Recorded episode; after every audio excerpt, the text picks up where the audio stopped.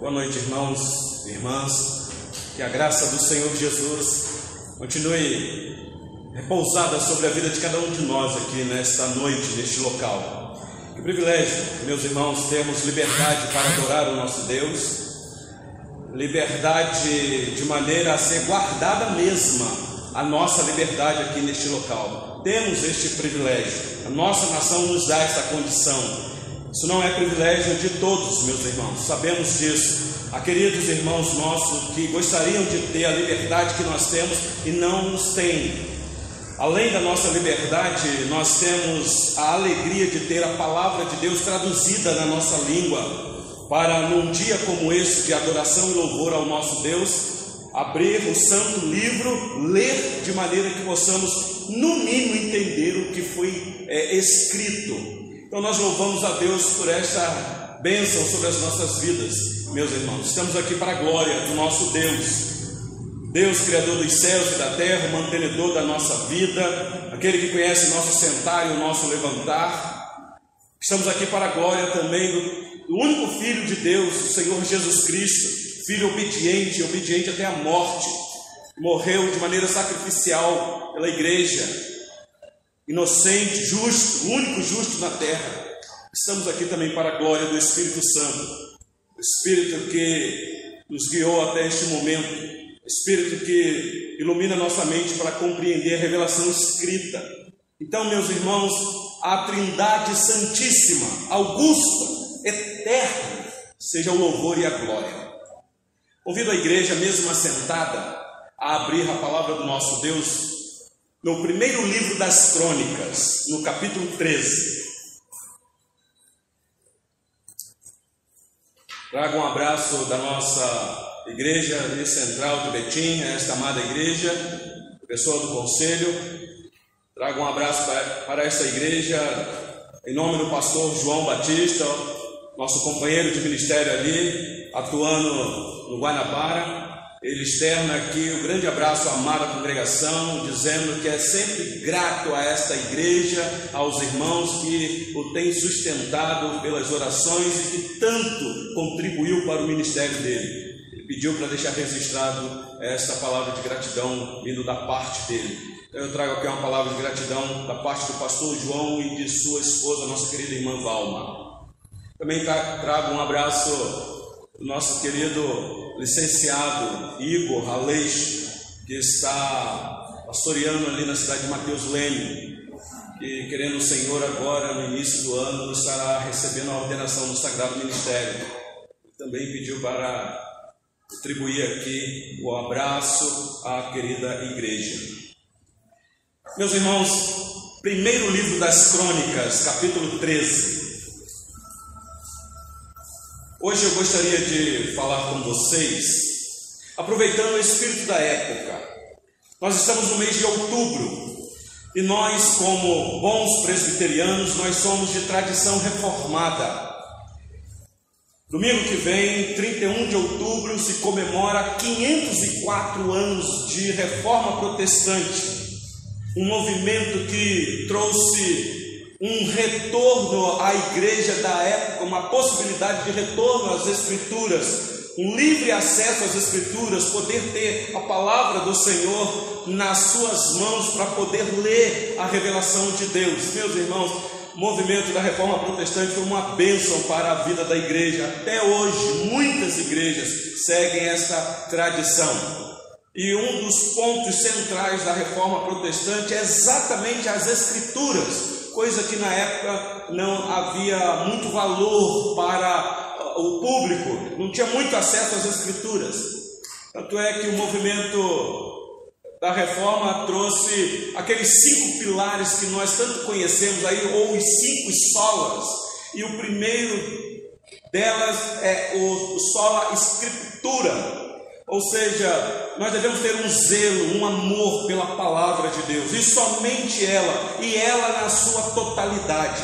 Então hoje eu quero ver com vocês este texto que eu vou ler aqui, com essa mentalidade aqui, o amor que nós devemos ter pela palavra de Deus, que norteia a nossa vida, norteia o culto que é regulado em adoração ao nosso Deus, regula toda a nossa vida até a volta de Cristo.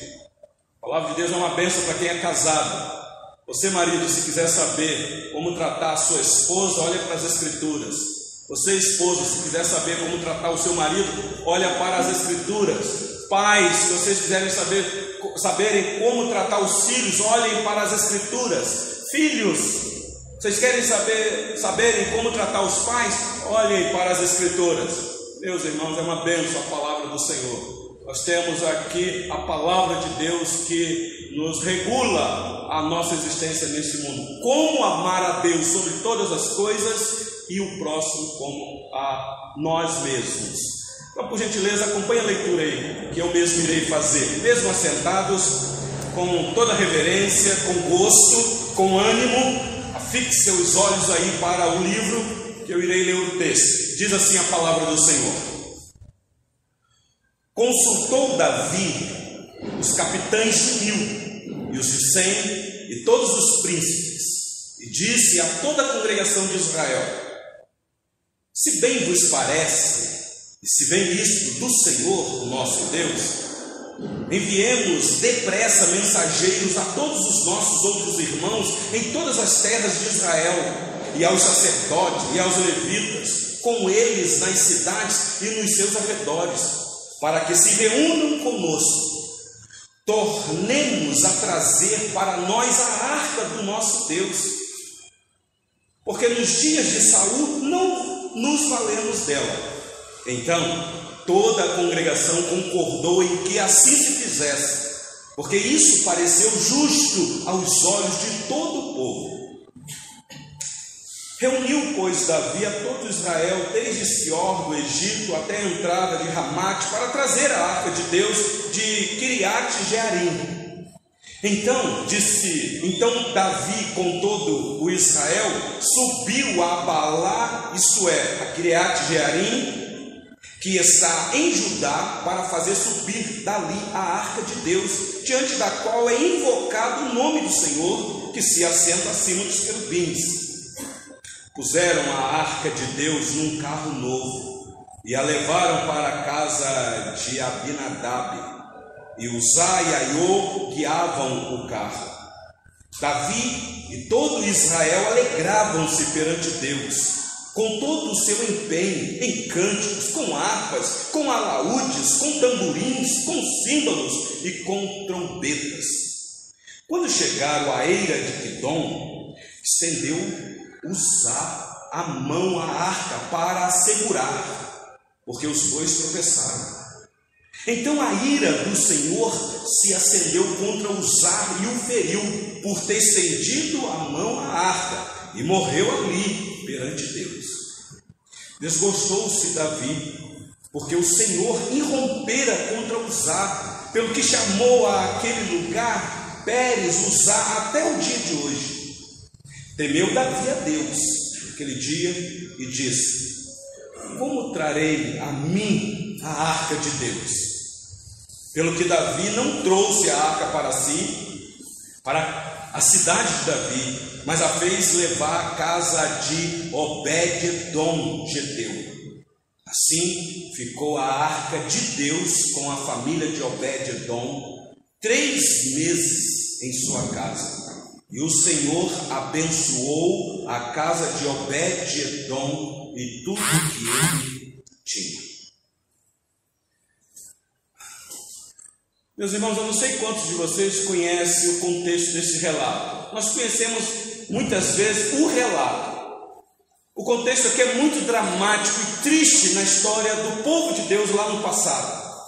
Eli, o sacerdote, com os seus filhos, na liderança eclesiástica espiritual do povo, o povo de Deus naquela época, meus irmãos, tinha muitos inimigos, muitos inimigos, especialmente os filisteus. O relato que nós temos é que no embate dos israelitas com os filisteus, os filhos de Eli teve uma ideia.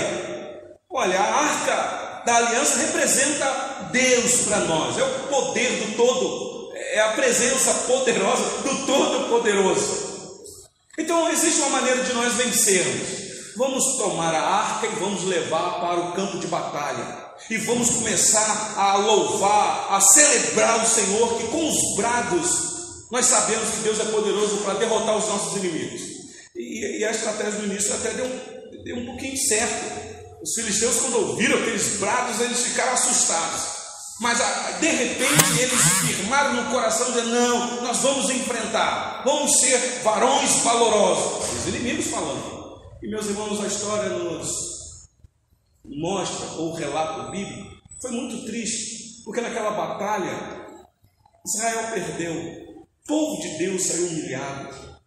Os dois filhos, Ofni e Finé, de Eli, morrem naquele campo de batalha. Quando o pai recebe a notícia, o sacerdote, já conhecemos o relato também. E não só isso, meus irmãos, a arca que simbolizava a presença de Deus foi tomada pelos inimigos. Levaram-na.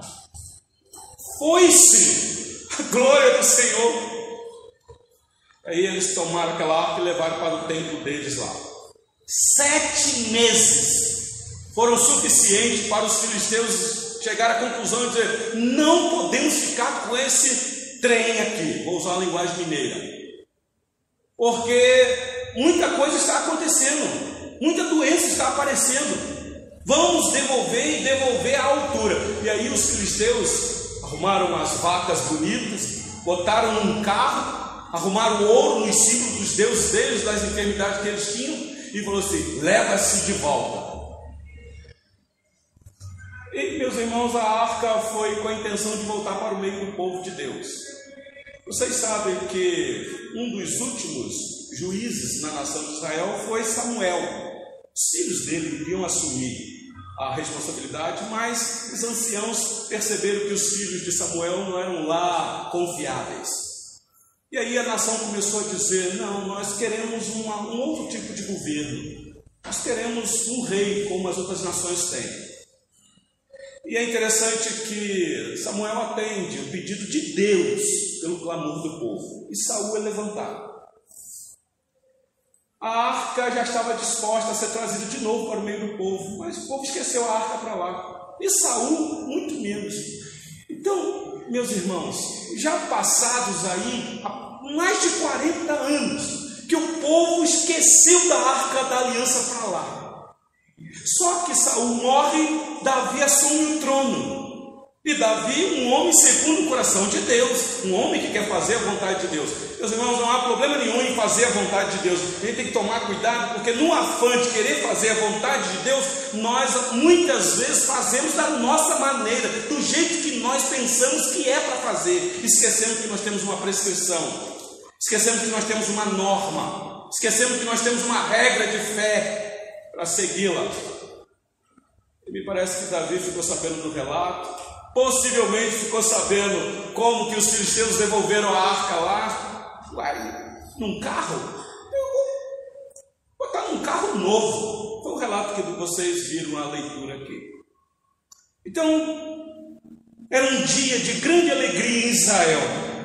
Vocês perceberam aqui no versículo 8? Davi e todo Israel alegravam-se perante Deus, com todo o seu empenho em cânticos, com harpa, com alaúdes, com tamborins, com símbolos, com trombetas. É peculiar do povo de Deus. Aliás, meus irmãos, Deus deseja que o povo seja assim, alegre, porque esse, esse povo está na presença do Deus que é totalmente alegria. Então, na hora de celebrar, meus irmãos, é para celebrar, é para cantar com alegria. E Davi tinha esse espírito. É um dia de festa aqui. Depois de mais de 40 anos de desprezo, a arca de Deus estava voltando para ficar novamente no meio do povo de Israel. Que bênção! Quando no pique da celebração, do festejo, a arca sendo trazida, cheia de pompa, de repente o relato nos informa que os bois que puxavam a arca, neste carro novo que Davi pediu para fazer, os bois tropeçaram. E você já sabe do relato, para evitar que a santa arca caísse no chão, Uzá estava ali do lado junto com Aiô, estende a mão e segurou a arca. Com isso ele morreu, castigado pela ira do Senhor. Meus irmãos, primeira vez que eu li esse relato aqui, a nossa justiça própria se acende. O que, que é isso? Que Deus malvado! O que é que Deus? Que boa intenção do rapaz, a arca da aliança ia cair. É, eu li uma vez um comentário de um teólogo que o boi tropeçou e a arca ia cair na lama. Está na Bíblia isso, é especulação. E, então usar no afã de não deixar a arca santa cair na lama, vai lá e segura.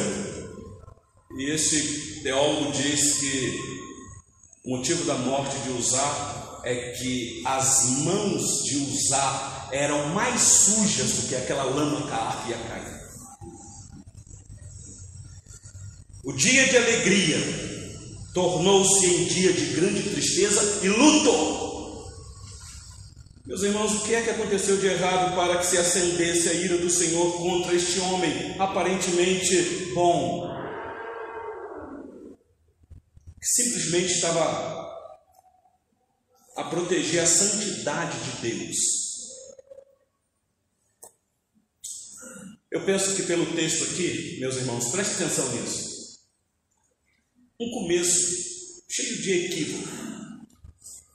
A busca da arca, preste atenção nisso, meus irmãos. A busca daquela arca era, na verdade, a busca da presença de Deus. Sabe como é que é, né? vamos buscar a presença do Senhor, especialmente em culto. Vamos entrar na presença do Senhor. Meus irmãos, essa é uma coisa certa a se fazer buscar a Deus, buscar a presença do Senhor. Qual o problema nisso? Mas será, meus irmãos, que existe uma maneira certa de buscar a presença de Deus? Fica uma pergunta aqui para nós pensarmos. Será que existe um jeito certo de louvá-lo? Será que existe um, um jeito certo de cultuá-lo? Ou eu posso fazer da maneira que eu quero, da maneira que eu acho que é bom, da maneira que vai agradar a maioria? Então eu quero analisar com vocês como Davi começou na busca da presença de Deus. E eu penso que começou de uma maneira equivocada. É igual a botoar uma blusa que tem botão a casa. Se você não botoar o primeiro botão certinho na casa, se você continuar botoando, vai tudo errado. Então ele começou errado. Olha comigo o versículo 1, meus irmãos.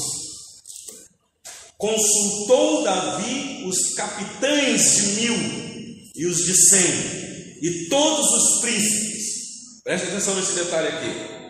Davi chamou primeiramente as pessoas que, possivelmente na sua ótica, eram as pessoas mais importantes de Israel. Porque ele ia fazer algo que muitos anos o povo não, não experimentava. Era estar na presença de Deus simbolizada pela arca. Então, a, a, a, chamada dele aqui é com essas pessoas aparentemente importantes. As pessoas importantes, meus irmãos, os ricos, os políticos, aqueles que são bem mais influentes no meio do povo. Na verdade, meus irmãos, nós não somos contra os ricos, os políticos, nem aqueles que influenciam o povo. Porque Deus os usa, a gente sabe disso. O problema, meus irmãos, é que frequentemente são desses grupos os menos interessados a fazer a vontade do Senhor. Pois na maioria, da, na maioria das vezes eles acham que já tem tudo o que precisam vocês devem lembrar quando o Senhor Jesus escreveu uma das sete cartas para aquelas igrejas da região da Ásia, lá na é, carta que ele escreve para Laodiceia, está lá em Apocalipse 3, 17. Ele vai dando uma palavra para aquela igreja, porque aquela igreja achava que já era rica, que já tinha suficiência, que não precisava de mais nada. Apocalipse 3,17 nos informa o seguinte: a igreja dizendo: Estou rico, abastada, não preciso de coisa alguma. E aí vem a palavra do Senhor Jesus: Nem sabes que tu és infeliz, sim, miserável, pobre, cego e nu. Palavras do Senhor Jesus. Vocês devem lembrar do jovem rico. Rapaz, não precisava de mais nada nesse mundo, tinha tudo, mas faltava uma coisa para ele. Ele queria ser salvo, na verdade, ele queria saber como é, ir para o céu. Como um bom judeu que era, possivelmente, ele sabia que existia vida eterna. Então, como é que eu faço para herdar a vida eterna, bom mestre? Está lá em Lucas 18. Peça a lei? Sim, desde a minha juventude observo. O Senhor Jesus falou assim: então, que menino exemplar. Então, uma coisa só te falta. Vai, vende tudo que você tem e dá aos pobres. Depois volta para você me seguir e terá um grande galardão no céu. Vocês conhecem o relato, o que é que aconteceu? O rapaz ficou muito triste, porque era dono de muitas propriedades. Com isso, eu não estou dizendo que quem é dono de muitas propriedades não servem a Cristo. O que eu estou dizendo é que há uma linha bem tênue daquelas pessoas que têm muitas propriedades para querer servir o servo sofredor. A maioria da igreja, meus irmãos, é composta por gente simples. Não é que não existem os ricos, nós precisamos dos ricos.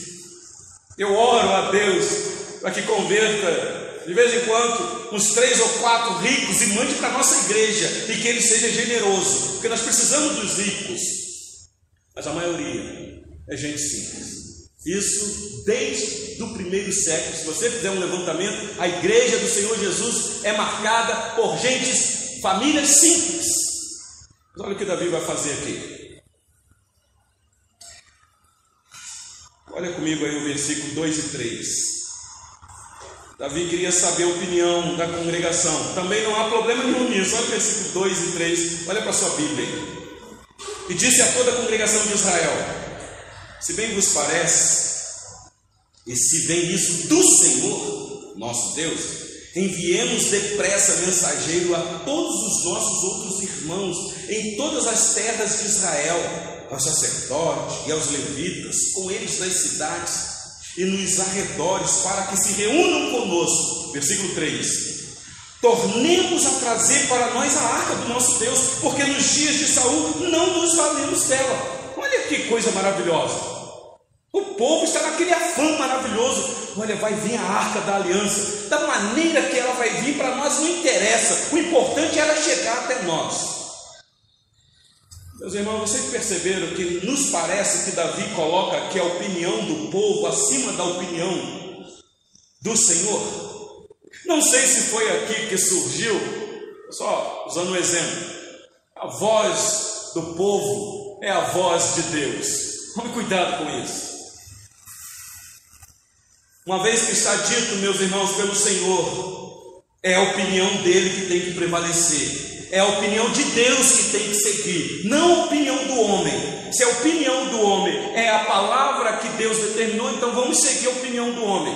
Mas se é uma opinião apenas da sua própria vontade, meus irmãos, vocês lembram do que João relatou, relatou no capítulo 5 do seu evangelho, João capítulo 5, versículo 39? Examinais as escrituras, porque julgais ter nelas a vida eterna, e são elas mesmas que testificam de mim. João relatando as palavras do Senhor Jesus. Não façam nada da cabeça de vocês. Não inventem coisa nenhuma. Porque a palavra de Deus já está posta diante de vocês. Examine-a. Sonde. Estude. Procura saber qual é a verdade. Porque me parece, meus irmãos, que para Deus boa intenção não vale.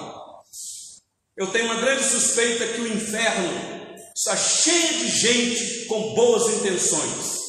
Me parece que para Deus só boa intenção não vale. Mas olha comigo o versículo 4, por gentileza.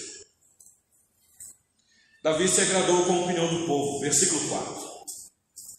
Então, toda a congregação concordou em que assim se fizesse, porque isso pareceu justo aos olhos de todo o povo. Isso pareceu justo aos olhos de todo o povo.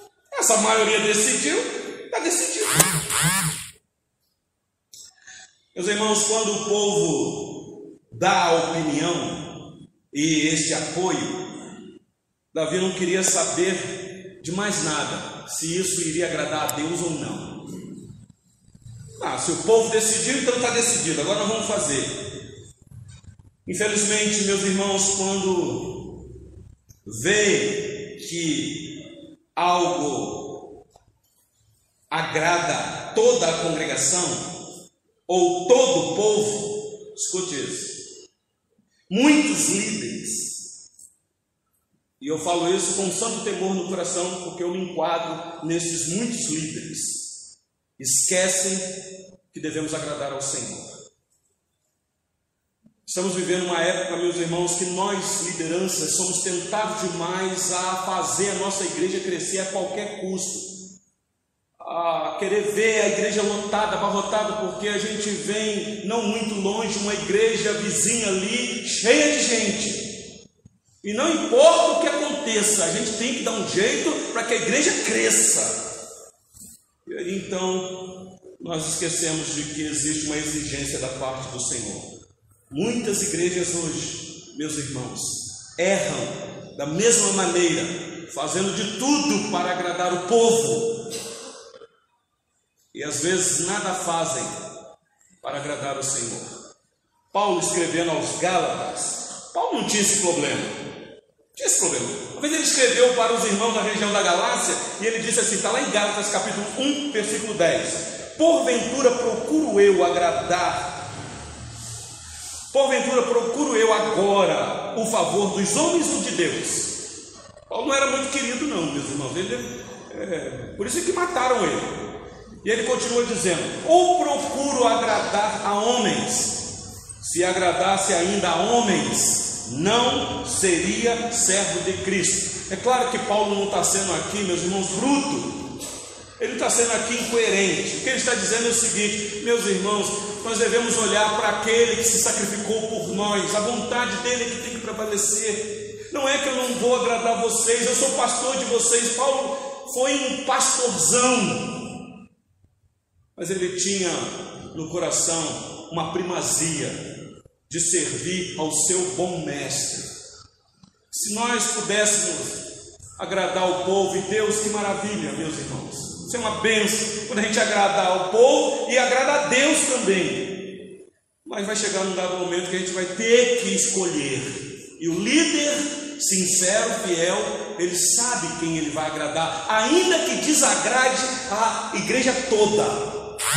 Ainda que todos não fiquem satisfeitos, mas ele permanece fiel e paga o preço. E paga o preço.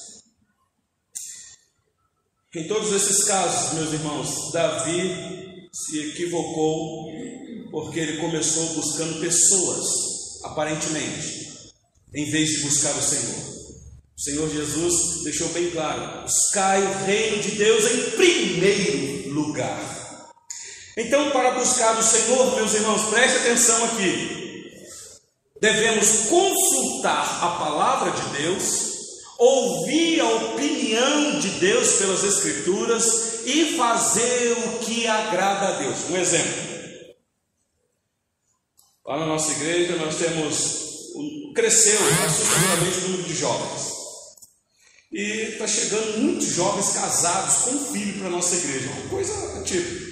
Uma benção. Mas nós temos os solteiros ainda. E uma vez os solteiros vieram conversar comigo. Pastor, nós vamos namorar. Olha que benção. Nós vamos orar para Deus pôr a mão nesse namoro aí e isso é uma benção. Mas vocês sabem o que é que a palavra de Deus diz sobre namoro? Eles já regalaram os olhos para mim. Você já vem pastor estragando o prazer nosso. Não. O que é que a Bíblia diz? Já começa por aí. E aí teve um gaiato lá que me perguntou assim, pastor, e o beijo na boca? Eu, de novo, o que é que a Bíblia diz? Mas está lá em Cantares, pastor. Beija-me com os beijos de tua boca, porque é melhor do que o mel. Que maravilha! Eu falei assim, então interpreta agora o texto que você citou. é para namoro? É uma liberdade para beijar. O beijo é o que nas Escrituras? Depois continua lendo Cantares para você ver se você vai poder praticar aquilo que Cantares diz. no namoro. Então aquele beijo não é para namorar. Então, pastor, beijo na boca para casal de namorado é pecado? O que é que as escrituras dizem? Eu não vou te dar uma resposta pronta. Está dando para vocês entenderem, meus irmãos? A nossa mente tem que estar cativa às Escrituras, porque senão nós vamos fazer aquilo que nós pensamos que é melhor para nós. Duas decisões equivocadas eu penso que está aqui no texto. Olha aí o versículo 7. O versículo 7 diz assim: Puseram a arca de Deus num carro novo e levaram-no da casa de Abinadab, e Uzai e Aiô guiavam o carro. O zelo aqui, meus irmãos, foi tamanho, tanto de Davi quanto do povo. Zelo não faltou. Zelo não faltou. Fizeram todas as preparações para que a arca fosse trazida a Jerusalém, em toda a sua pompa, em toda a sua glória. Boa intenção. Mas, no seu ânimo de glorificar ao Senhor, esqueceram da própria vontade de Deus. Ah, meus irmãos, nós muitas vezes somos assim. Gente, não, a gente tem que dar glória ao Senhor, você tem que celebrar o Senhor, celebrar o Senhor com júbilo. Todos os moradores da terra serviam o Senhor com alegria. Mas, meus irmãos, e aí? É de qualquer maneira? Você prestar atenção nesse relato aqui, o Senhor Deus havia dado instruções bem explícitas sobre como ele deveria carregar a arca. Estava na lei. Você dá uma olhadinha aí, agora não vai dar tempo, mas depois você procura aí, Êxodo capítulo 25, a partir do versículo 13, você vai ver as instruções. Era a vontade de Deus que a maneira certa de carregar a arca fosse pelos varais. Deus disse, está na lei, não podia transgredir. Meus irmãos, quando eles decidiram colocar a arca num carro novo, Escuta isso daqui. Eles desprezaram o mandamento do Senhor. Eles não deram importância para o decreto de Deus, o estatuto do Senhor. Olha comigo o versículo 9. Versículo 9 diz assim: Quando chegaram à eira de Quidom, estendeu usar a mão à arca para segurar, porque os bois tropeçaram. Eu disse, meus irmãos, a arca de Deus era uma das coisas sagradas que pertenciam ao santuário do tabernáculo. Se você der uma olhadinha lá no livro dos Números, especialmente o capítulo 4, você vai ver que havia uma ordem. Quem é que podia se aproximar da arca? Aliás, não só aproximar, não podia nem olhar para a arca. Havia uma determinação do Senhor, muito menos colocar a mão. Não era para qualquer um. Depois leia lá. Aliás, deixa eu ler com vocês. Marca aí primeiro o livro das crônicas e abre comigo Números, capítulo 4, por gentileza.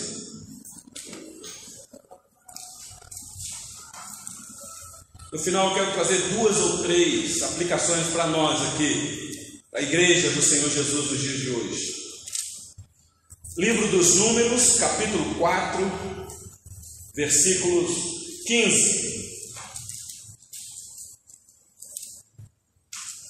16, digo, 19 e 20. Eu vou ler o 15, diz assim.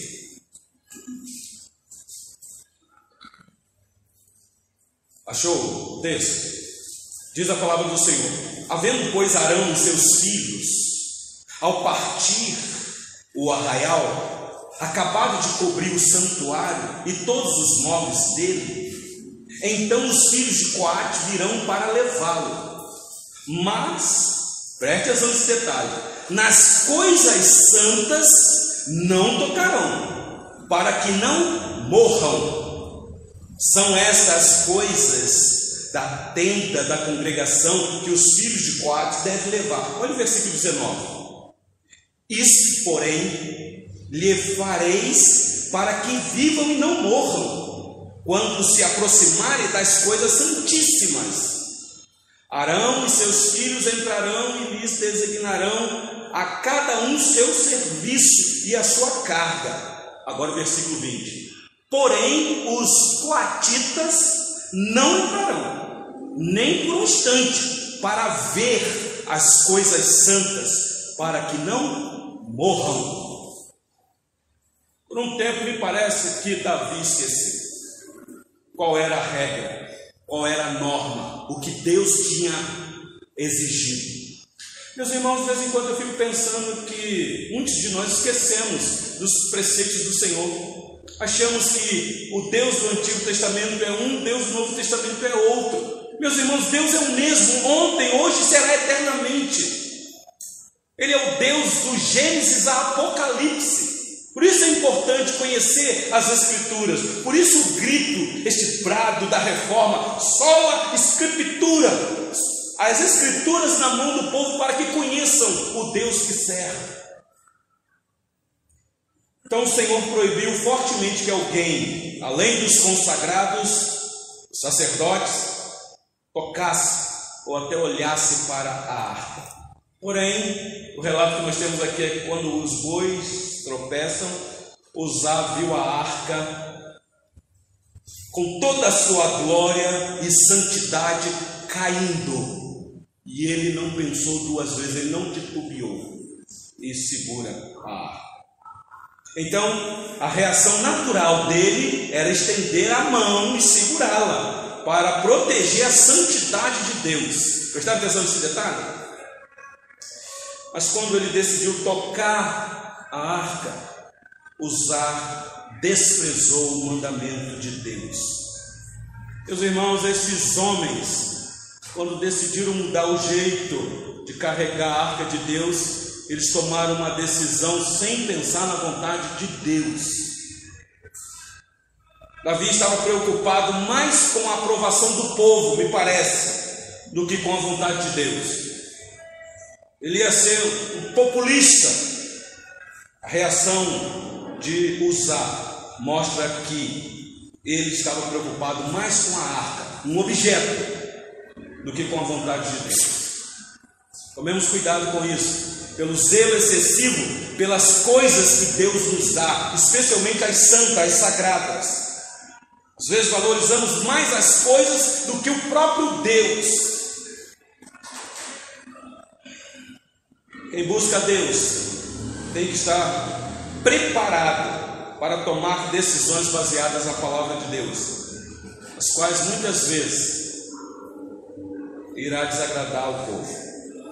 Quem busca Deus tem que cultivar, meus irmãos, pelo estudo. Eu não sei como que está sendo aqui no Laranjeiras, presbítero Wesley, os estudos bíblicos parece que as pessoas estão desgostando de estudar as Escrituras. Eu estou falando nós, presbiterianos, presbiterianos que muito zelamos pelo estudo bíblico. Quando eu falo estudo bíblico, eu estou falando durante a semana. O povo não tem mais tempo.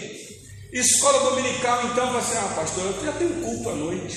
A gente aprende um pouquinho na hora do sermão. Meus irmãos, o sermão não dá para aprender um pouquinho, não. Claro que o Senhor Deus é tão misericordioso que o Espírito Santo nos assiste nessa hora. Nós precisamos, meus irmãos, sentar com calma e estudar as Escrituras, amar a lei do Senhor, meditar nela dia e noite.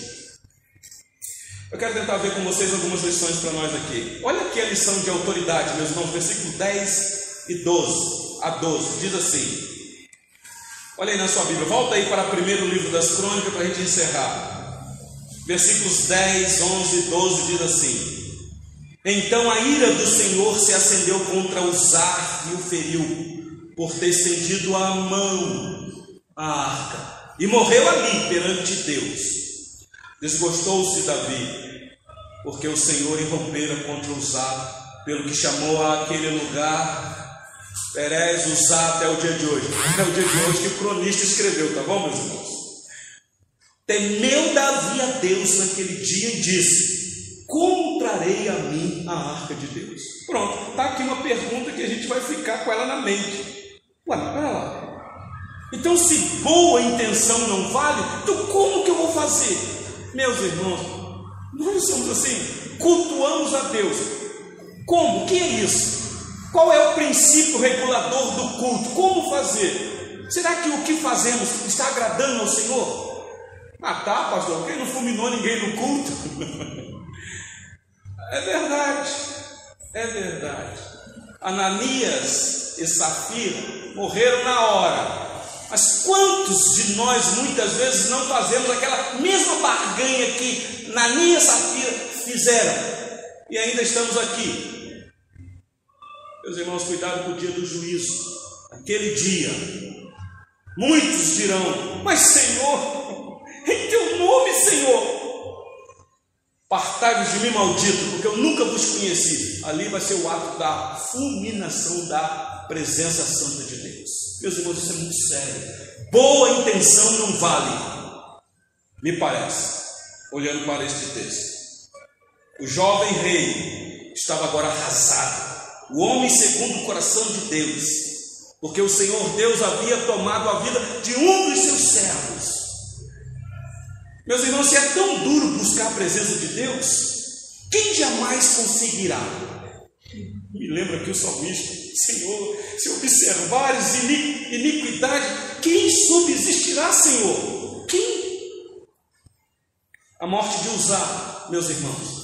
Davi aprendeu uma forte lição sobre a autoridade. Escuta isso. Autoridade é o poder de mandar. Por causa do eterno poder e sabedoria de Deus, a palavra de Deus é a autoridade suprema.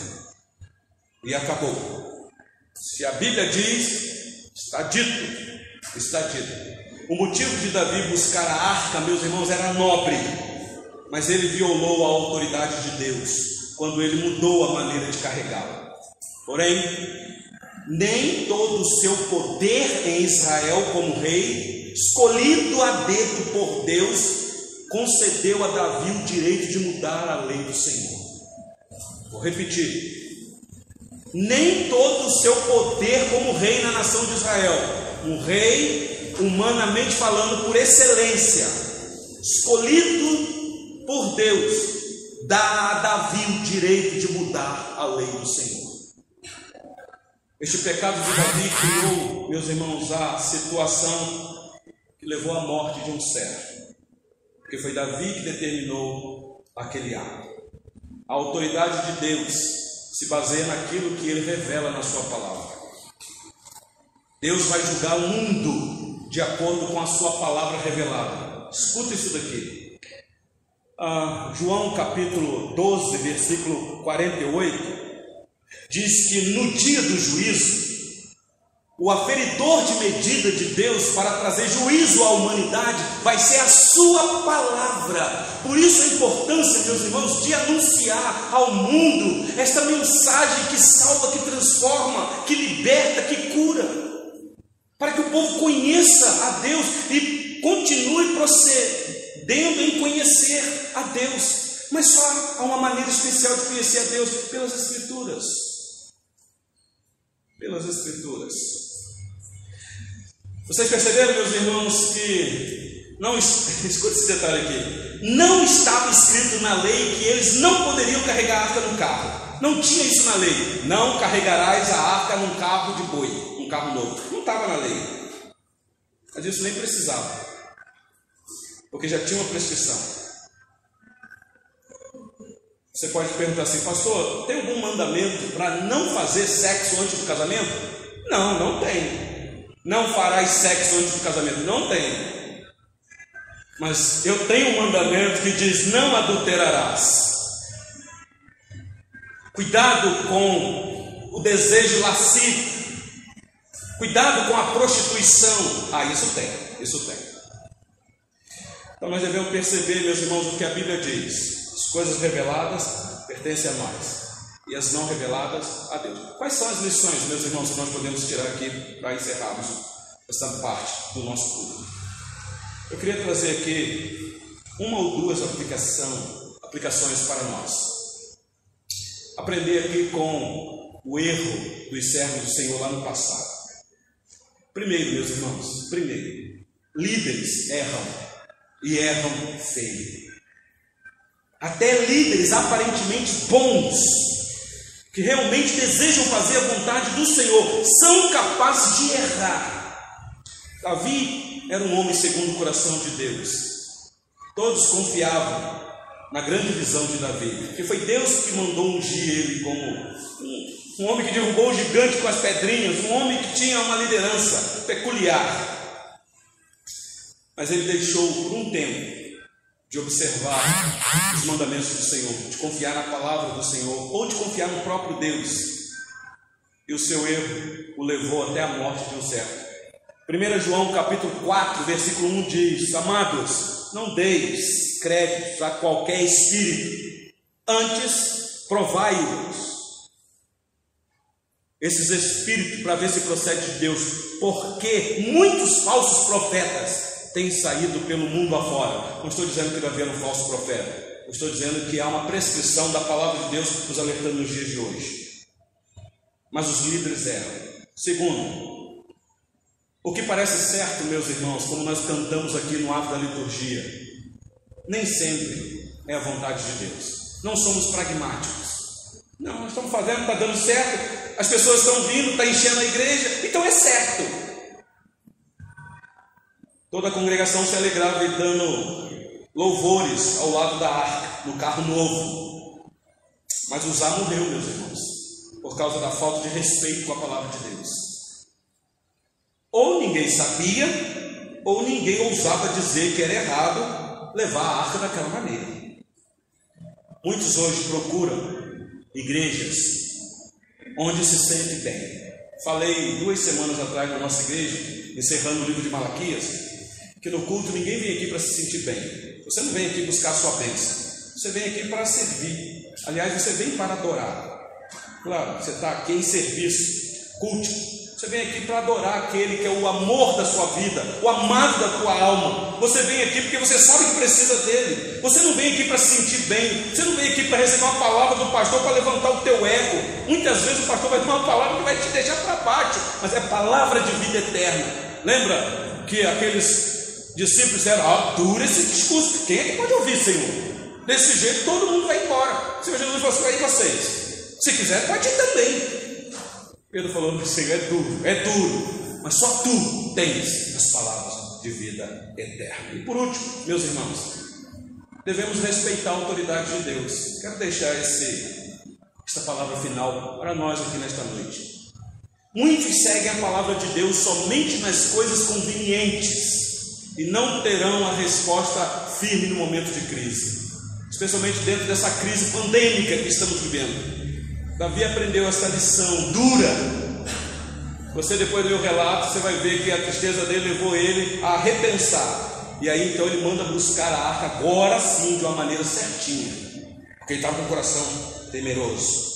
Meus irmãos, aquela arca apontava para Cristo. Cristo, Cristo. Hoje nós não precisamos mais da arca.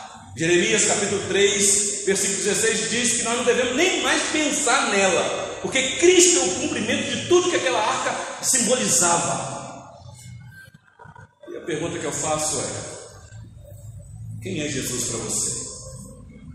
O quanto você ama Cristo? Aliás, o quanto você vive Cristo? O quanto você está crucificado com Cristo? Porque essa é a nossa missão, meus irmãos: fazer morrer a nossa natureza pecaminosa e viver para Deus em Cristo.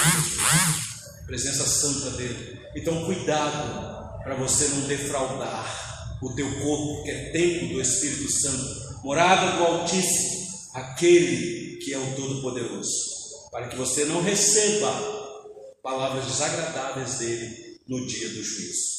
Que ele, pois assim, nos abençoe, meus irmãos. Vamos orar mais uma vez? Curva sua cabeça, por gentileza.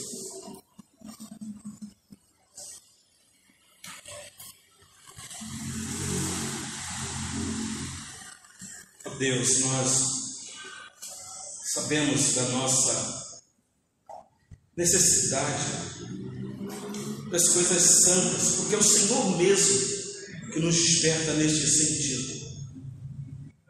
Ó oh Deus, nós muitas vezes somos tão relaxados, tão desanimados, tão cansados, Senhor. Porque domingo após domingo, a mesma coisa, culto, cântico, pregação, leitura da palavra. Ó oh, Deus, livra-nos deste sentimento de mau zelo pelas coisas santas. Dá-nos sempre, Senhor, visão do alto, porque o Senhor já nos deixou revelado no teu livro santo a revelação do alto, a sabedoria que vem do alto, sabedoria que desce do trono da graça do Senhor para te servir, para te adorar e te adorar em espírito e em verdade. Ó oh, Deus, eu agradeço, Senhor, esse tempo que o Senhor preparou para nós aqui. Te agradeço pela igreja presbiteriana aqui do Laranjeiras. Agradeço, a Deus, porque essa igreja é do Senhor. O Senhor tem preservado os céus aqui neste local. Somos do Senhor, ó Deus. Ajuda-nos a viver desta maneira que agrada ao Senhor. Mas ajuda-nos, Senhor, a viver de maneira a sermos relevantes para o tempo em que estamos aqui neste mundo. A fazer a diferença, a ser sal da terra e luz do mundo para a glória do teu santo nome. De maneira que possamos viver para a glória do Senhor, ó Deus. Agradar-se, deleitar no Senhor. Continue sustentando a cada família desta igreja. Continue consolando o coração de cada um aqui, ó Deus. Abençoando a liderança dessa igreja. Abençoando o reverendo Anderson, que está na eminência de pastorear essa igreja os próximos três anos, ó Deus. Que a boa mão do Senhor, que lança para fora todo medo, possa continuar agindo na vida dessa igreja que ela seja uma agência missionária do Senhor aqui nessa localidade, e não só nessa localidade, mas nesta cidade, não só na cidade, ó Deus, mas no nosso estado, na nossa nação e que está ao mundo inteiro, Senhor. Assim clamamos ao Senhor, porque é o Senhor que é o Senhor das nações e o Senhor desta igreja. Oramos assim no nome do Senhor Jesus. Amém.